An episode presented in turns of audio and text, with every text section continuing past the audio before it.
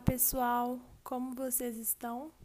Meu nome é Bárbara Figueiredo e hoje irei falar mais sobre direitos humanos e direito das mulheres, especificamente sobre o artigo 128 da Resolução de número 40.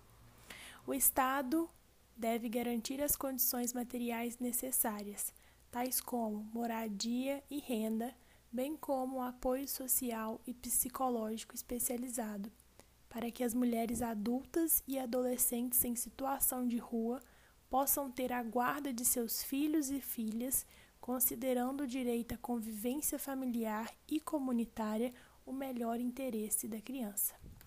É necessário analisarmos, em primeira instância, que existe subnotificação em relação à violência sofrida por mulheres de uma forma geral e principalmente pelas mulheres em situação de rua, uma vez que estas se configuram como um grupo mais vulnerável.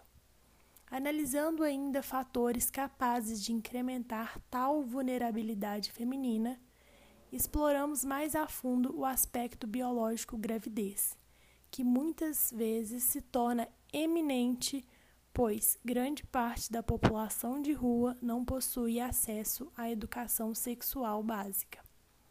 A gestação é um processo muito delicado por si só, pois existe uma série de transformações na vida da gestante, desde os aspectos psicológicos e mentais até as transformações corporais e físicas. Agregada a essa mudança que a mulher sofre na gravidez, é inegável o fato de que a vida nas ruas acarreta muitos outros obstáculos para o período gestacional, como a fome, o sono, a dor, o frio. Como expresso no primeiro parágrafo do artigo 128, a situação de rua por si só não configura fundamento para a retirada de criança de suas mães, uma vez que melhor interesse da criança deve estar sempre vinculado ao direito à convivência familiar.